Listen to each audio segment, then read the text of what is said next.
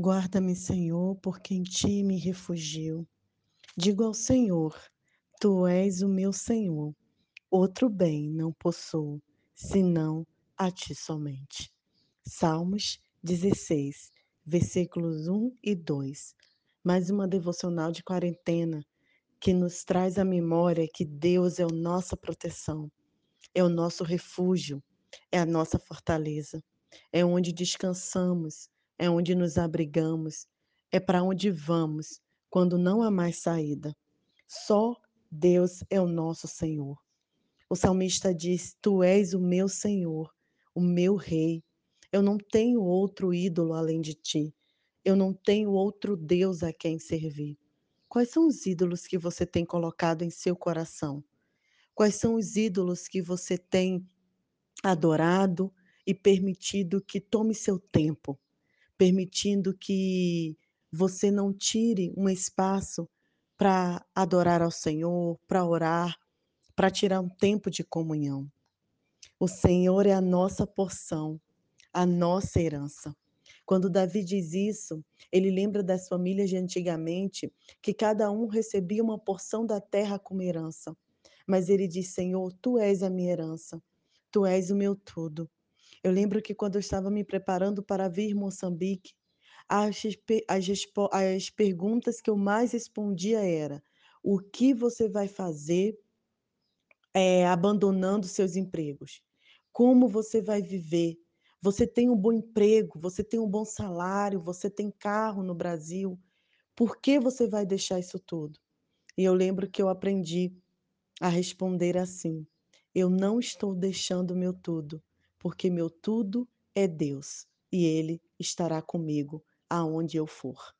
Então, querido, nós sempre tendemos a, nos, a materializar as coisas, mas a gente precisa perceber que o Senhor é o nosso Deus, a nossa herança, a nossa porção.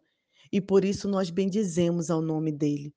Ele também deve ser o nosso conselheiro, a quem ouvimos, as palavras é, que nos trazem transformação, que nos traz acalento, que nos traz calma.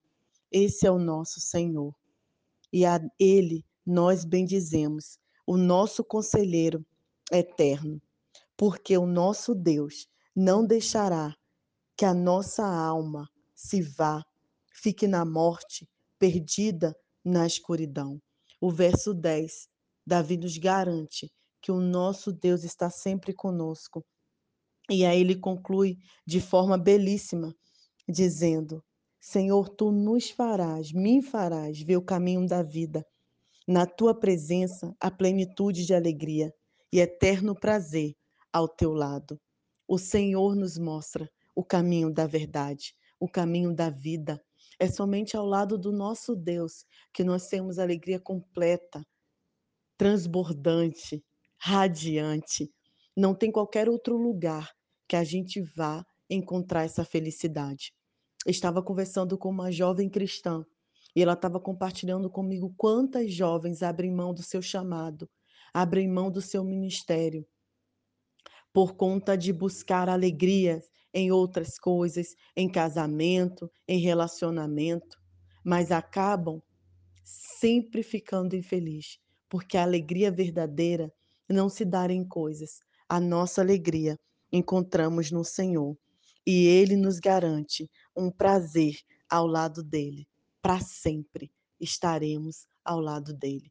Que, a, que nós né, encontremos de fato essa alegria, esse caminho, essa verdade ao lado do nosso Deus.